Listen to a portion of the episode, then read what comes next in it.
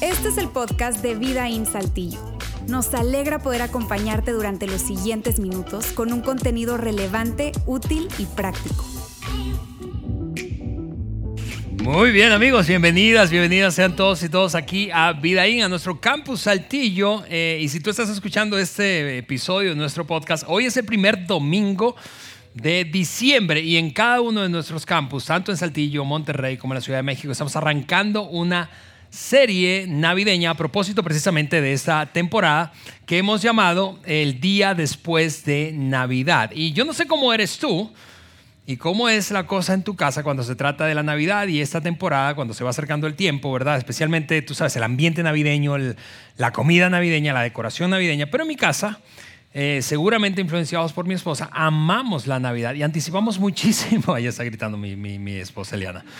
Eh, y anticipamos muchísimo cuando se está acercando esta, esta temporada. Sobre todo porque mi hija menor, Isabela, cumple años eh, el 4 de noviembre y ya el mero 4 ya está preguntando, a ver, ¿cuándo decoramos? ¿Cuándo decoramos? ¿Cuándo decoramos? ¿Cuándo vamos a poner la Navidad? ¿Cuándo vamos a decorar? ¿Cuándo vamos a decorar? Así que comenzamos muy temprano eh, esta, esta, cosa en nuestra casa, que es tu casa. Eh, pero al mismo tiempo, cuando se acaba la Navidad, se acabó. Es decir, el primero de enero, nosotros somos esos de que el primero de enero se quita toda la Navidad en nuestra casa. Eh, y quizá tú dices, oye, pero qué Grinch. Mm, probablemente. Eh, quizá es en parte porque Eliana y yo somos muy parecidos en términos del orden. De hecho, algunas veces eh, nuestros amigos, quienes nos conocen y visitan nuestra casa, dicen, oye, aquí parece que no vive nadie, aquí no hay, no hay suciedad, no hay desastre, y eso es todo en mérito de mi esposa. Pero eh, el asunto es que queremos regresar a la normalidad. E, esa es nuestra realidad. Y, y eso me lleva precisamente al título de esta serie. El día después de Navidad, que celebramos precisamente el nacimiento de Jesús, el autor de nuestra fe, em, muchas veces sin darnos cuenta, yo no sé si te parece como a mí, pero como que nuestra vida regresa a la normalidad y parece que podemos llegar a perder de vista el significado de fondo de que Jesús haya nacido. Me encanta Santa, me encantan los regalos, la iluminación, la decoración, los tamales. No me gusta mucho en enero después de los kilos de más, pero bueno, todo eso me encanta, pero en el fondo lo que dio origen a la Navidad es precisamente el nacimiento de Jesús. Y lo que quiero hacer en este mensaje de hoy es no solo revisitar el nacimiento de Jesús y cómo se dio siendo un hecho histórico, porque a veces a la distancia podemos llegar a pensar, equivocadamente que el nacimiento de Jesús es una especie de fábula bíblica, ¿verdad? Que está lindo contárselo a nuestros hijos para como a modo de historia de para dormir. Eh, o es digno de composición de villancicos, pero, pero es un hecho histórico y afortunadamente tenemos relatos históricos que documentan el nacimiento de Jesús y no solo eso, sino en el momento de la historia y el lugar en el que ocurrió. Y eso le da confiabilidad al relato, es lo que quiero decirte. Pero aparte de repasar algunos fragmentos del relato del nacimiento de Jesús de la pluma de eh, dos o tres escritores que lo documentaron, quiero sencillamente aprovechar para rescatar que desde el punto de vista de la fe cristiana, y cuando digo eso me refiero a todo ese gran abanico, desde catolicismo hasta protestantismo, no importa en qué parte de ese abanico tú estás, lo que le dio pie y fundamento a nuestra fe es el nacimiento de Cristo. Y muchas veces, esta es mi observación y mi experiencia personal. Desde mi experiencia personal y mi observación en la vida de otros, creo que la cultura se ha encargado de diluir un poco el significado o lo que implica el que Jesús haya nacido. Y hemos llegado a reducir, y eso creo que es una reducción lamentable, reducir el nacimiento de Jesús y el significado de que haya nacido a un montón de cosas y atributos que le hemos otorgado a Jesús, distintos a los que originalmente fueron la razón por la que lo trajo al mundo. Así que, dicho eso, déjame darte un poquito de contexto histórico. Jesús nació en una época de la historia, y esto es historia romana, honestamente, en una época de la historia en la que gobernaba el primer emperador romano. El primer emperador romano fue Augusto el César o César Augusto. Augusto fue hijo del gran Julio César. Julio César no era emperador, vivió en los tiempos de la República Romana, pero Augusto se convirtió en el primer emperador. Vivió entre el año, bueno, más bien gobernó entre el año 27 antes de Cristo y el 14 después de Cristo, cuando murió, más o menos a los 44 años. Eh, y no solo gobernaba Augusto en la época como gran emperador del imperio, sino que había ciertos tetrarcas o gobernantes locales en las distintas provincias eh, en, la que operaba, en, las que operaba el imperio romano. Así que ese es el contexto histórico. Voy a leerte un poquitito de lo que uno de los biógrafos de Jesús escribió respecto al momento en el que nació. En este caso, esto lo escribió un hombre llamado Lucas, que era médico de profesión y por lo tanto, como cada buen médico, muy minucioso y prestaba atención, muchísima atención a los detalles. Escribió Lucas esto respecto al nacimiento de Jesús. Por aquellos días, Augusto César, eso quiere decir que ocurrió, te repito, entre el 27 y el 14, antes de Cristo, 14 después de Cristo, por aquellos días Augusto César decretó que se levantara un censo en todo el imperio romano. Ahora, yo no sé si tú, como yo, resultas impresionado cuando lees que en esa época, apenas siglo I, de nuestra era se hizo un censo.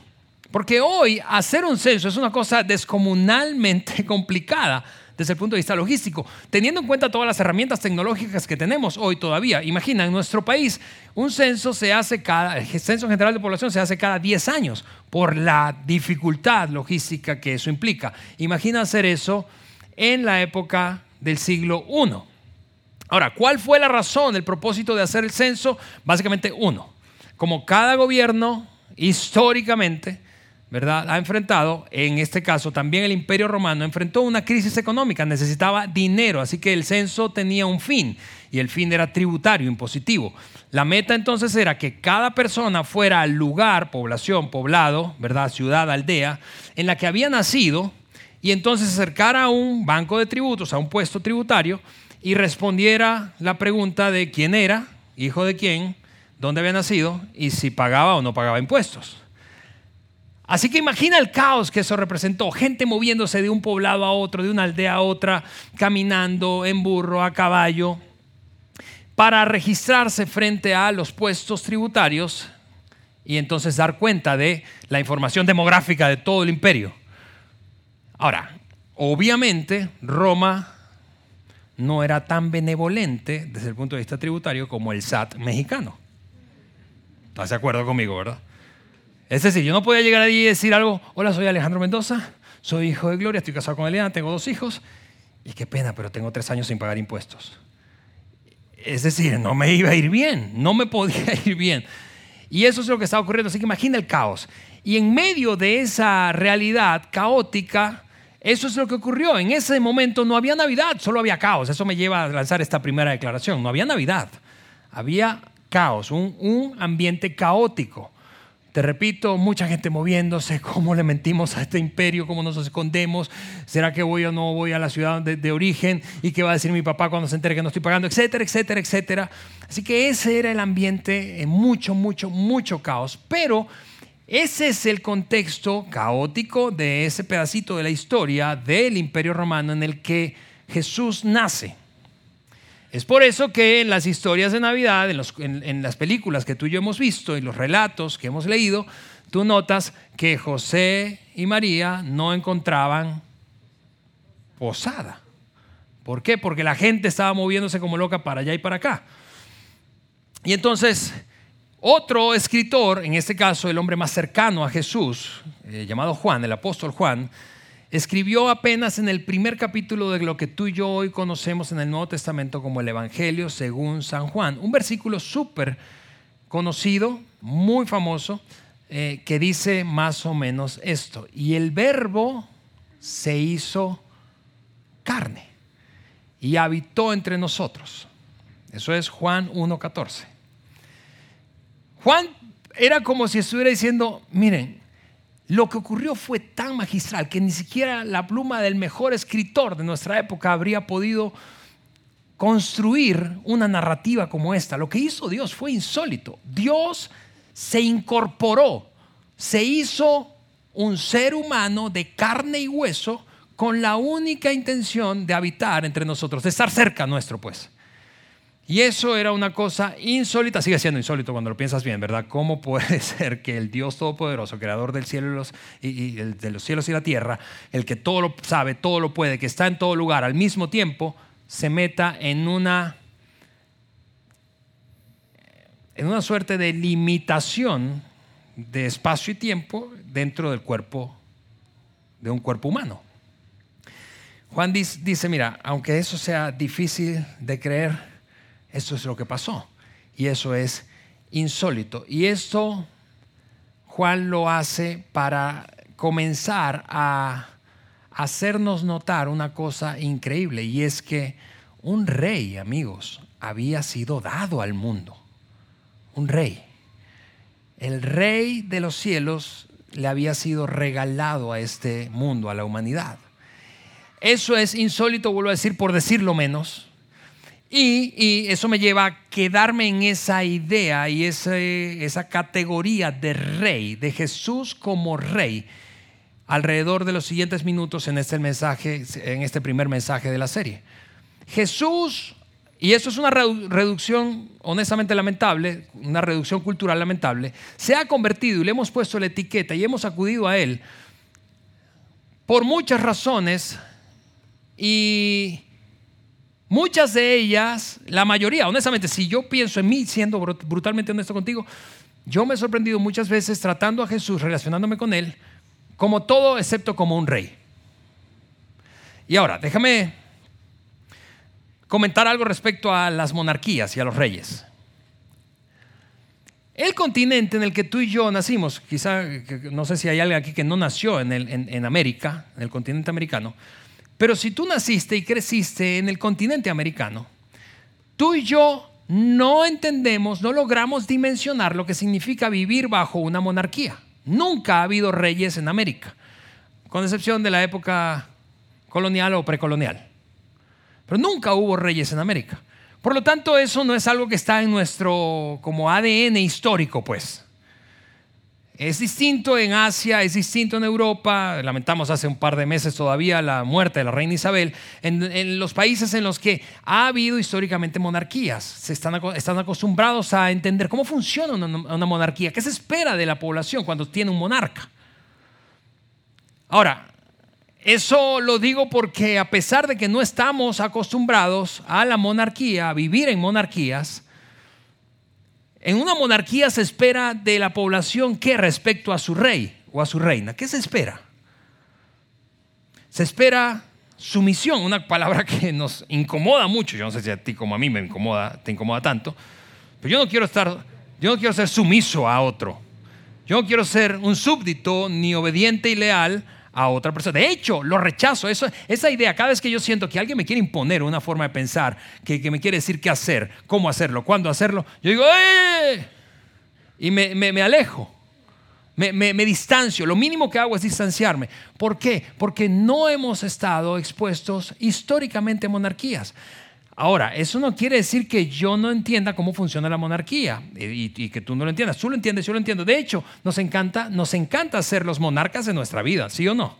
Nos encanta ser los reyes de nuestra vida. Así como yo te digo, no quiero que alguien me diga qué hacer, yo quiero hacer lo que se me pega la gana, cuando se me pega la gana, con quien se me pega la gana y no rendirle cuenta a nadie. Y si tú te pareces un poquito a mí, tú eres así. Tú quieres ser el rey de tu vida, la reina de tu vida. Tú no quieres estar sujeto a otro. De hecho, la influencia de nuestro vecino del norte nos ha hecho abrazar esas famosas, desde esas famosas enmiendas constitucionales de los Estados Unidos, ¿verdad? Que somos libres. Nadie me tiene y me puede decir qué hacer. Yo soy dueño de mi destino, yo soy el monarca de mi vida. Pero, regresando al nacimiento de Jesús, lo que Dios le dio al mundo fue un rey. Un rey. Y si tú creciste como yo en alguna forma de cristianismo, quizá no te relacionas frecuentemente con Jesús como rey. De hecho, probablemente te relacionas con Él como un amigo carnal, tú sabes, a quien llamas para que te escuche. Te relacionas con él como un tipo de plan de respaldo, si backup. Aquí yo tengo, cuando la cosa no funciona bien, planteo todas las estrategias y no, y no jala, entonces yo busco a alguien. ¿A quién? A Jesús. Yo me relaciono con él, yo, yo Ale Mendoza. Quizá no es tu caso. Sospecho que sí, pero quizá no es tu caso. Yo me relaciono con él como una especie de rompas de vidrio, el, vidrio en caso de emergencia. Sí, cuando, cuando sabes, cuando, cuando el agua me llega hasta el cuello, ¿a dónde miro? No importa si yo me considero agnóstico o ateo, o no religioso, o no afiliado a ninguna religión. ¿A dónde miro? ¿A dónde suelo mirar? Arriba. Soy como ese viejo chiste, ¿verdad? Del ateo que está volando, está en un vuelo transatlántico y el piloto de repente dice, mira, tengo una noticia terrible. En medio de tanta turbulencia, las, máquinas, nuestros motores empezaron a fallar y nos vamos a estrellar. Y ese hombre empieza a rezar como nunca en su vida. Porque ahí, hasta ahí se le acabó el ateísmo cuando el agua le llega al cuello, cuando la soga la tiene al cuello, cuando se sale de control su vida, cuando su matrimonio no funciona, cuando sus hijos se descarrían, cuando hay una crisis financiera, cuando su salud se deteriora. Entonces miramos arriba. Yo, yo, yo suelo ser así. Así que me, me, puedo estar descubrir relacionándome con Jesús, no como rey, sino como rompas en caso de emergencia o como un calmante de conciencia, como un perdonador de pecados. Cuando siento, me siento mal, cuando moralmente creo que no lo hice bien, que la regué, que ofendí a alguien, que hice un negocio chueco, entonces voy y le digo, Señor, perdóname. ¿Para qué? Para sentirme mejor conmigo mismo. Y yo, yo sé que ya tú sabes en qué dirección va esta conversación. No hemos reducido, insisto, el rol, la categoría, la etiqueta de Jesús a un montón de atributos, pero no al de rey. Me relaciono con él como a modo de consuelo. Yo cuando me siento triste, me siento solo, me, siento rechazado, me siento abandonado. Entonces, Él me provee el consuelo que necesito. Y así muchos de nosotros hemos vivido asumiendo que Jesús es todas esas cosas y no es que no lo sean, pero eso ha sustituido, sustituido perdón, el atributo específico, principal y fundamental de que Jesús se haya hecho hombre. El que Él vino a reinar. De hecho, déjame ahora regresar a los relatos del nacimiento, porque a diferencia de ti y de mí, por ejemplo, hubo gente en la época, en la del nacimiento, en la época del nacimiento de Jesús o previo a su nacimiento, que no tuvo esa confusión ni esa reducción cultural que tú y yo tenemos. Por ejemplo, eh, podríamos referirnos a María y José. María, ¿recuerdas aquel famosísimo encuentro de María con el ángel? Claro, tú dirías, bueno, pues que se encontró con un ángel, Alejandro, y eh, un ángel le habló. Si un ángel me habla, pues yo le digo, claro que sí, lo que tú digas, pero ningún ángel me ha hablado a mí en toda mi vida. Bueno, el punto es que por favor, por re, María tuvo un encuentro con un ser angelical que le hizo notar que lo que iba a concebir no era un ser humano más, era un rey. De hecho, mira lo que dice Lucas otra vez, el doctor Lucas, respecto al encuentro de María con el ángel. No tengas miedo, le dijo el ángel. No tengas miedo, María. Dios te ha concedido su favor. Quedarás encinta y darás a luz un hijo y le pondrás por nombre Jesús. Jesús, que es la derivación española de un nombre latín o latino que, que es Jesús y de a su vez de un nombre hebreo que es Yeshua. Yeshua significa Josué y Josué significa guerrero o líder. Así que el ángel empieza, claro que tú y yo no leemos Josué, Yeshua, guerrero, líder, leemos Jesús. Le ponemos por nombre Jesús a nuestros hijos. Pero Jesús significaba guerrero y el ángel estaba diciendo, no vas a tener a un hijo más. Lo que vas a concebir es algo que eh, va a trastocar todo el resto de la historia.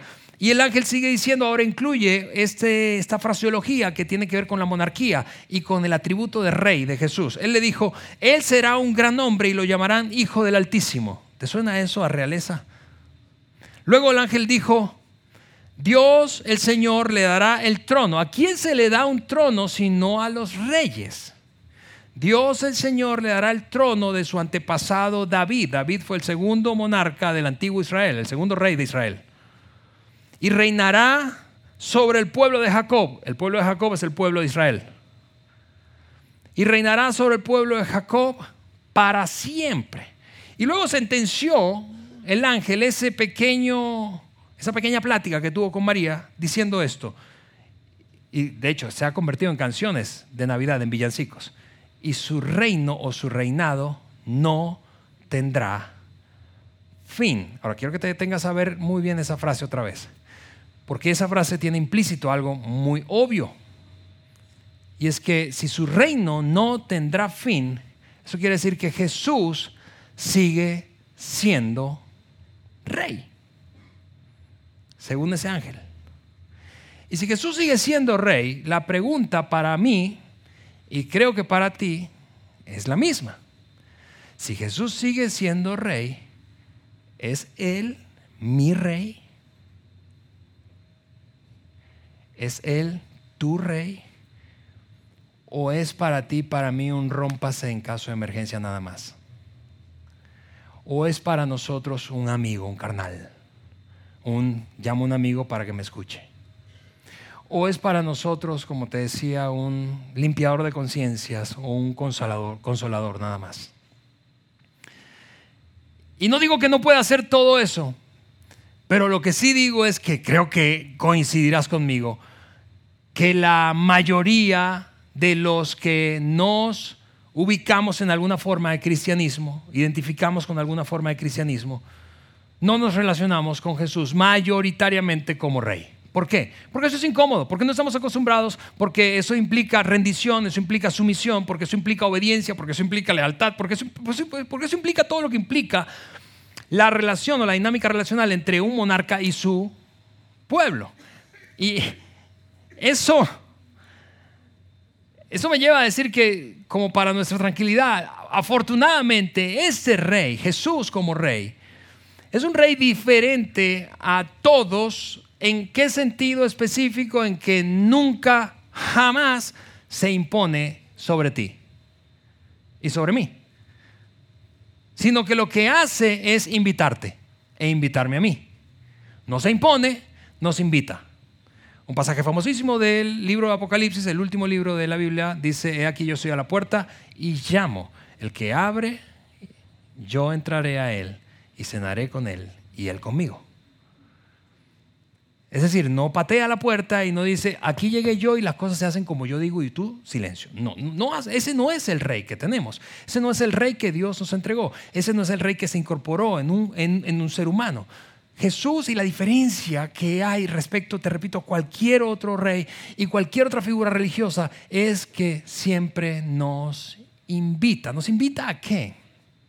A reconocerlo como rey en nuestra vida. Así que otra vez, el mensaje fundamental de este inicio de serie es un rey había sido dado al mundo. Un rey fue dado al mundo. Un rey fue dado al mundo. Un rey fue dado al mundo. Otro de los escritores, biógrafos de Jesús, llamado Mateo, por cierto, un recaudador de impuestos o ex recaudador de impuestos, agregó más detalle respecto a la dinámica que había alrededor del nacimiento de Jesús en ese momento. Él dijo esto, Jesús nació en Belén de Judea durante el reinado de Herodes. Ahora tú puedes pensar, a ver, pero no era César Augusto y ahora me estás hablando de Herodes, es porque César Augusto, eh, Augusto era el César, el emperador de todo el reino romano, mientras que Herodes era un tetrarca o una especie de gobernador, de rey local al frente de una provincia llamada Judea. Y Herodes, porque hubo varios Herodes en la época, ese era Herodes el Grande. Herodes el Grande era conocido por ser un gran estratega militar, un tipo muy eficiente cuando se trataba de decisiones bélicas. Y no solamente eso, sino que un tipo sumamente proactivo. Herodes no era del tipo de líder como que les affair se queda con, los brazos cruzados a ver qué pasa. No, él tomaba la iniciativa porque quería asegurarse de perpetuarse en el poder y de que su linaje también heredara el reino. En otras palabras, Herodes cada vez que olía alguna revuelta, insurrección, intervenía. Intervenía con sin, sin, piedad, implacablemente. Así que en tiempos de Herodes, Jesús nació en Belén de Judea. Judea era la región que, en la que Herodes gobernaba. Y entonces sigue diciendo Mateo, por ese tiempo, algunos sabios de países del oriente llegaron a Jerusalén y empezaron a hacer preguntas. Ahora, déjame hacer una pausa que es a modo de cultura general religiosa y tradiciones cristianas. Tú y yo crecimos desde aquí, de ahí, de ese pasaje de Mateo, es que viene la idea de aquellos famosos tres personajes que tú y yo celebramos el 6 de enero. ¿Sí o no? Los reyes magos. Ahora, no hay ninguna, ningún dato histórico que confirme que eran tres, que eran reyes, ni que eran magos. Eso es un invento del tercer milenio. ¿Sí? ¿Por qué digo eso? Porque el texto histórico dice que eran sabios y que venían de otros reinos, probablemente de un país árabe cercano o lejano en el Medio Oriente. Pero empezaron ellos a... Ah, y por cierto, ¿por qué, ¿por qué asumimos que eran tres? Bueno, porque hubo tres regalos, oro, incienso y mirra. Entonces decimos eran tres, pero pudieron haber sido 30 y solamente uno o dos ser generosos y llevaron regalos y los otros no. O pudieron haber sido dos que llevaron más regalos de lo que les correspondía. El punto es que eran varios, eran más de uno, y eran sabios, y ellos escucharon y empezaron a, a indagar y empezaron a hacer preguntas. Llegaron, te repito, a Judea y empezaron a preguntar. ¿Qué preguntaron? Esto es lo que preguntaron. Es increíble porque aquí está de nuevo nuestra palabra, nuestro atributo y nuestra, nuestra etiqueta, la categoría de Jesús, la primer categoría y principal por la que vino al mundo. Ellos preguntaron, ¿dónde está? ¿Dónde está el rey de los judíos que acaba de nacer? Ellos no preguntaron, oye, ¿sabes que nos dijeron que un líder por aquí, o un profeta, o un maestro, o un erudito? No, ellos dijeron un rey, acaba de nacer un rey. Vimos su estrella mientras salía y hemos venido a adorarlo. La famosa estrella de Belén. Cuando el rey Herodes, porque los chismes vuelan, ¿verdad? Ellos empezaron a preguntar y Herodes se enteró. Y recuerda que Herodes no era un tipo de brazos cruzados, sino de armas tomar muy proactivo. Cuando el rey Herodes se enteró o oyó de esto, se perturbó profundamente, al igual que todos en Jerusalén. ¿Por qué? Porque nacían muchos profetas, líderes religiosos, maestros, mucho charlatán. Pero él escuchó, nació un rey, y como nació un rey, ese rey sí representa una amenaza para mí, o puede llegar a representarlo, porque Herodes sabía lo que nosotros pasamos por alto muchas veces que cuando aparece un rey habiendo otro, eventualmente quienes están frente a esos dos reyes van a tener que tomar una decisión. ¿A quién sigo?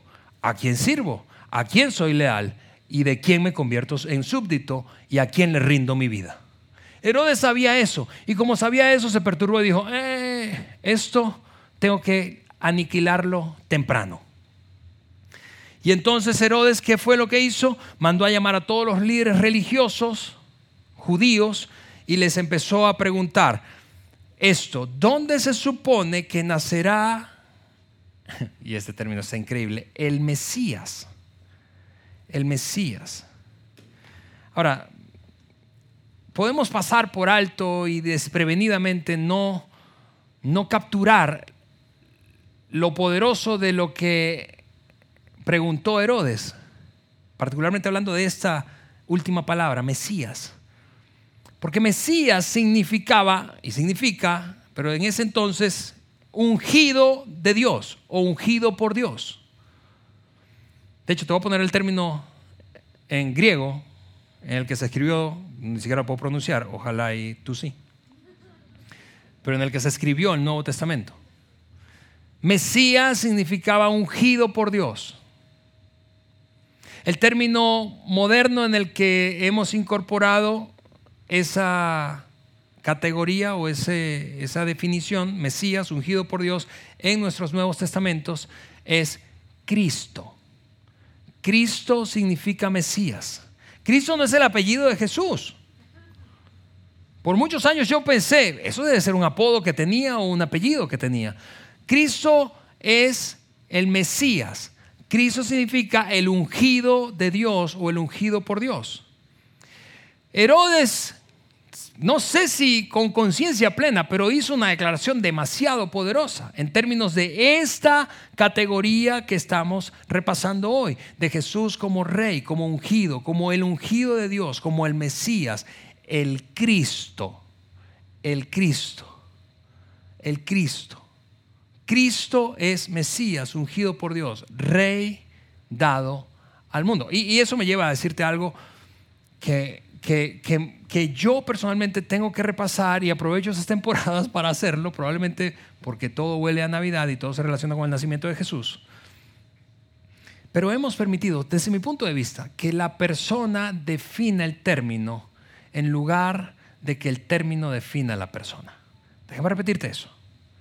Hemos permitido que la persona, Jesús, defina el término Cristo, en lugar de permitir que Cristo defina a la persona. ¿Y por qué eso es importante? Porque si Jesús no fuera el Cristo, entonces sería como Alejandro Mendoza, un mortal más entre miles de millones que han nacido en la historia de la humanidad. Pero porque es el Cristo, entonces Jesús es diferente. Porque es el Cristo, porque es el ungido por Dios, el rey dado a el mundo. Jesús es el rey, el ungido de Dios, por Dios, para la humanidad. Es el término lo que define a la persona de Jesús, es que sea Cristo lo que le da importancia al nombre de Jesús. Y, de nuevo, eso, eso quizá, quizá no sea o, sí, yo no lo sé, sea tan relevante para ti. Pero hace unos días atrás yo leía unas, unas palabras que escribió un autor que se ha popularizado por las películas, eh, la saga de las películas, las, crónicas de Narnia. Él se llamó C.S. Lewis, un autor inglés, escritor inglés. Eh, y, y un pensador del cristianismo. Y respecto a esta categoría de rey, de rey, no de, insisto, consolador o salvador o, perdonador de pecados o limpiador de conciencia o, amigo. No, no, no. De rey. Y lo que implica esa palabra de rey. Escribió algo que, es impactante. Yo quiero leértelo, lo voy a poner ahí en la pantalla. es un texto más o menos largo. Él dijo, me pregunto si las personas que le piden a Dios que interfiera abierta y directamente en nuestro mundo, se dan cuenta de cómo será cuando Él lo haga. Si es Luis, está asumiendo que tú y yo le pedimos a Dios que intervenga. Pero típicamente, y creo, si tú te pareces un poquito a mí, tú y yo le pedimos a Dios que intervenga en alguien más o en algo más, no en nosotros. Que intervenga cambia, ayudando a mi esposa, ayudando a mi esposo, ayudando a mis hijos, que intervenga, porque esos hijos están tan rebeldes, que intervenga en esa situación financiera que me alcanzó, en esa situación de enfermedad que me ha tocado. Pero no que intervenga en mi interior.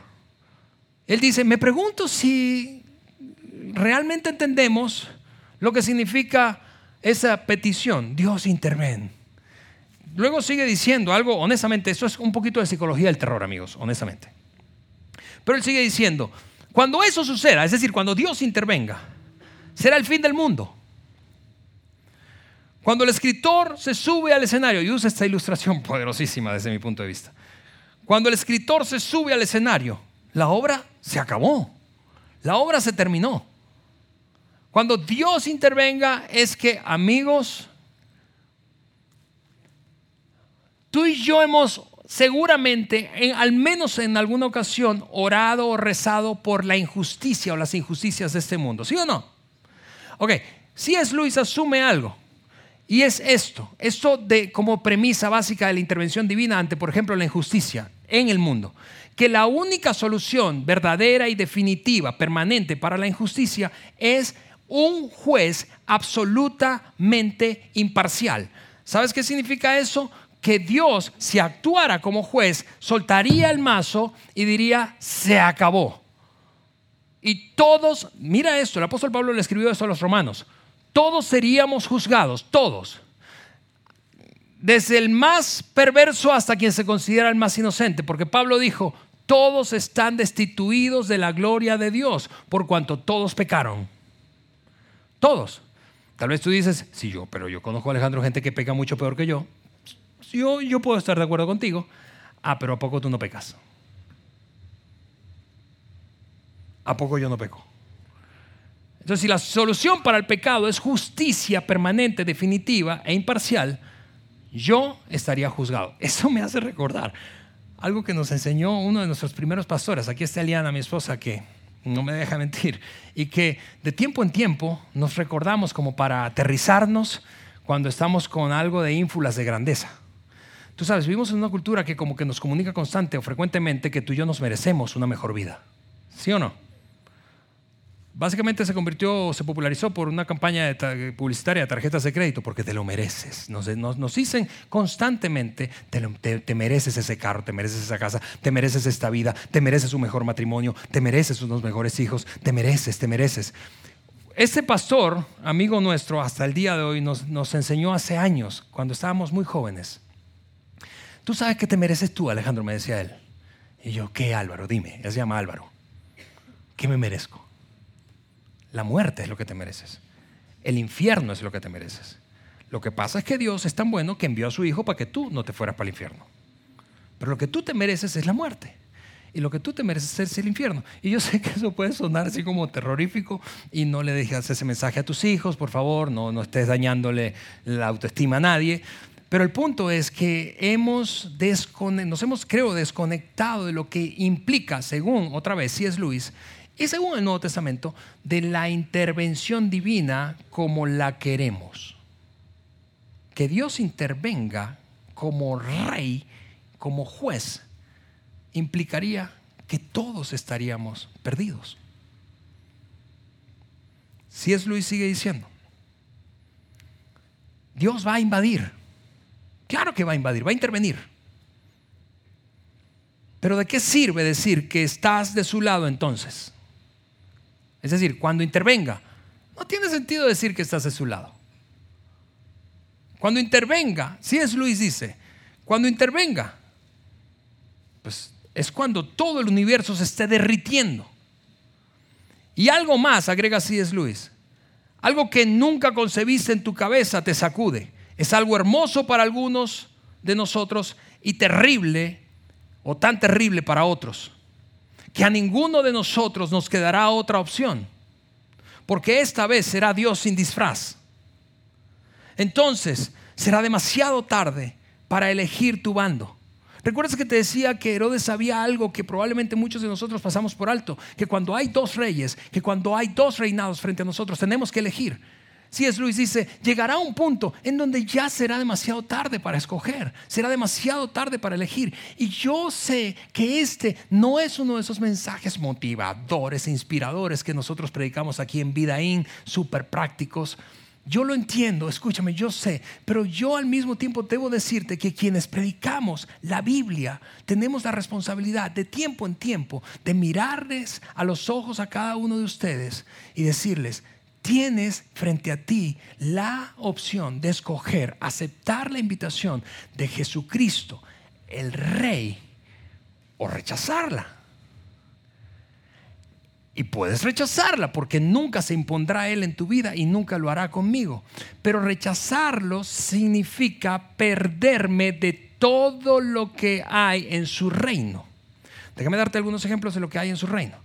Cuando una persona dice, sí, yo te acepto como mi rey, eso es lo que pasa. Los principios que hacen funcionar, operar el reino de Dios, empiezan a operar en tu vida. En otras palabras, solo piensa en un famoso discurso de Jesús, conocido como el Sermón del Monte. En ese Sermón del Monte Dios dijo, Jesús dijo, ¿sabes qué? Si alguien te hace daño, pon la otra mejilla. En ese sermón dijo, si alguien te pide algo, dale más de lo que te pide. En ese sermón Jesús estableció un montón de paradojas que tú dices, eso no puede ser funcional, eso, así no funciona la vida ni el mundo real. Pero eso es lo que pasa cuando tú y yo aceptamos la invitación de Jesús como rey para que gobierne nuestra vida, para rendirle nuestro ser a Él. Eso es lo que ocurre. Los que están a nuestro alrededor empiezan a experimentar el beneficio de eso. Y el mundo a tu alrededor y mi, mi alrededor cambia. ¿Por qué? Porque en ti y en mí empieza a operar la soberanía de nuestro rey. ¿No es cierto que tu cónyuge estaría feliz si tú fueras más tolerante? Si dijeras, mi amor, te paso por alto la ofensa, te pongo la otra mejilla, pues. ¿Sí o no? ¿No es cierto que tus hijos, o tú como hijo dirías que tu relación con tus padres fuera mejor si ellos vieran en ti como una persona que perdona con más frecuencia? Que perdona más. Jesús dijo, ¿escucharon ustedes qué fue dicho? Si alguien te ofende, entonces págale según la ofensa que te hizo. Ojo por ojo y diente por diente. Pero yo les digo, si alguien te ofende, en lugar de actuar de esa manera, trátale con bien. ¿Ves que cuando el reino, el reino, el reino de nuestro rey se impone en nuestra vida, le damos cabida y nos rendimos, todo en nuestra vida mejora, nos hacemos mejor para la vida y quienes están a nuestro alrededor mejoran. Si es Luis sigue diciendo esto. No sirve de nada decir que eliges acostarte cuando se ha vuelto imposible levantarte. Ese no será el momento de elegir, será el momento de, en, que, en que descubrimos cuál fue el lado que realmente habíamos o hemos elegido nos hayamos dado cuenta o no. Y termina citando al apóstol Pedro o parafraseando y es algo monumental, honestamente. Que mi oración, amigos, es que esto resuene en tu corazón como está resonando en el mío. Él dice, ahora, hoy es el momento. Hoy es el momento de elegir. Hoy es el momento de decir sí a esa invitación de nuestro rey para que gobierne en nuestra vida. No para que sea solo un rompas en caso de emergencia, no para que sea solo nuestro mejor amigo, no solo, no solo para que sea nuestro consuelo cuando estemos tristes, no solo para que sea nuestro auxiliador, no solo, no solo para que limpie nuestra conciencia y nos haga sentir mejor con nosotros mismos, porque nosotros secretamente no nos sentimos bien, sino para que gobierne nuestra vida. Eh, hoy es el momento, hoy es nuestra oportunidad de elegir. Y entonces te decía, cita el apóstol Pedro, Dios en realidad, Dios en realidad se está conteniendo, se está conteniendo. El apóstol Pedro dijo, algunos han pensado que Dios se tarda, pero Dios se tarda porque tiene misericordia de nosotros. Dios está conteniendo para darnos esa oportunidad. No durará para siempre Debemos tomarla o dejarla. Déjame rematar con algo, esto que escribía Mateo, y regresamos para terminar solamente. Así que convocó de entre el pueblo a todos los jefes de los sacerdotes, este fue Herodes, recuerda, y maestros de la ley, y les preguntó, ¿dónde había de nacer el Cristo? En Belén de Judea, le dijeron ellos, según las profecías. Luego Herodes llamó a los sabios, a nuestros famosos tres reyes magos, a una reunión a solas, en privado. Y de alguna manera Mateo se enteró de la conversación privada que tuvieron, Herodes y ellos. Y Mateo lo documentó y dijo, se enteró del momento en esa reunión, Herodes se enteró del momento preciso en el que había aparecido la estrella por primera vez. ¿Y por qué ese dato parece insignificante, es importante? Porque de allí, de esa conversación privada, nació aquella decisión fatídica que tú y yo hemos visto en películas toda nuestra vida. La decisión de Herodes de hacer una persecución a todas las madres de hijos menores, varones de dos años, y plantear un infanticidio. El asesinato de todos los hijos de cero a dos años, varones, nació de esa conversación privada que tuvo Herodes con los sabios. De nuevo, porque Herodes sabía, este es un rey y aquí no puede haber dos reyes. Yo voy a gobernar.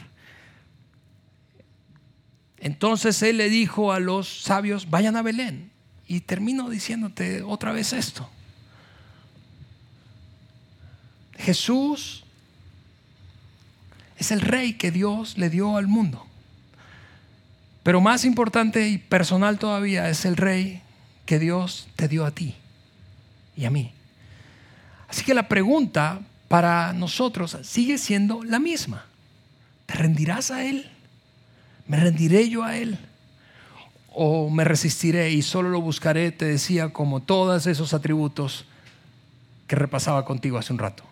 Típicos, una reducción cultural lamentable. Me rendiré a Él.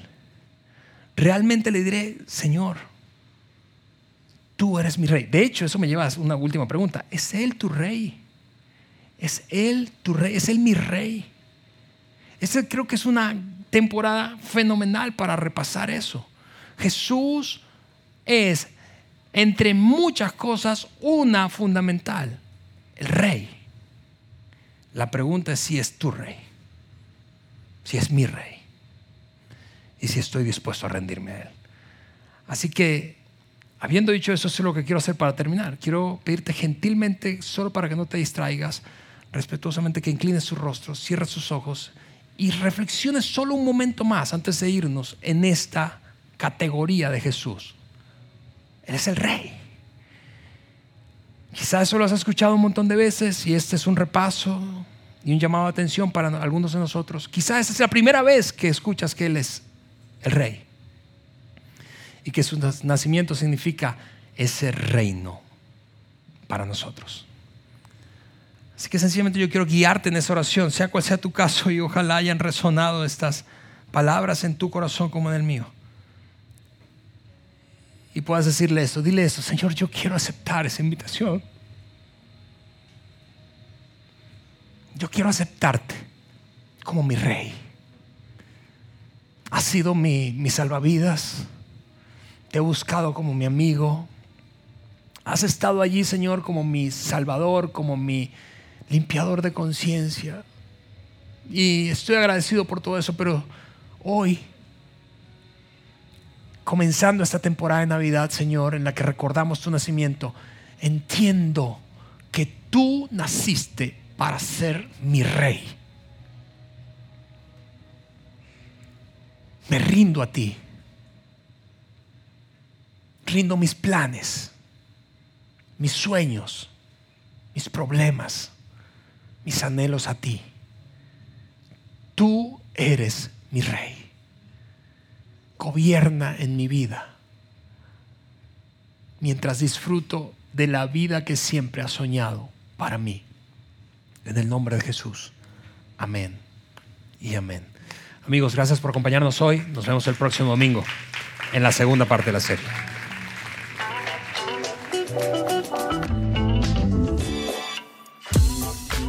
conectado a los contenidos de Vida en Saltillo a través de nuestro sitio web y de las redes sociales.